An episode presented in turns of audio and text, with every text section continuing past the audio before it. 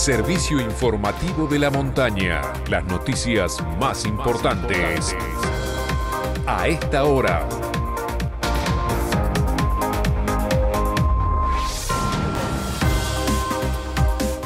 9 de la mañana en todo el país. Temperatura 5 grados 7 décimas en San Martín de los Andes. Humedad 63%. Cielo nublado.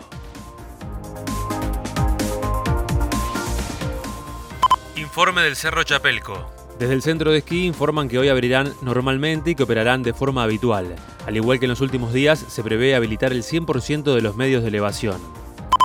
Omar Gutiérrez confirmó el pase a planta permanente de 700 trabajadores eventuales de la salud.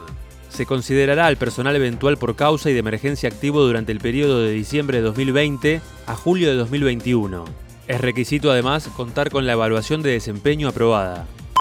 Vuelven los piquetes a los puentes provinciales. Hoy a las 10 comienza un nuevo corte de puentes en Chipoleti con acampe indeterminado y también habrá un piquete en el puente El Carancho, ubicado sobre la ruta 22 a la salida de Cenillosa. Son organizaciones de desocupados que reclaman trabajo genuino en la obra pública.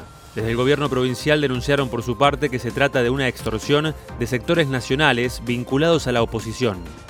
Deportes. La selección argentina se entrenó ayer en el estadio Brígido Iriarte para enfrentar a Venezuela mañana a las 21 en Caracas por las eliminatorias para el Mundial de Qatar 2022.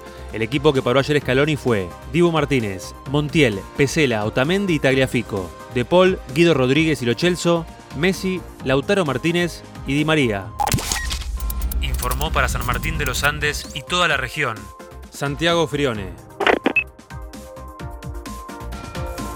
Este fue el servicio informativo de la montaña. Todas las noticias en una sola radio. Seguí informado en FM de la Montaña y en fmdelamontana.com.ar.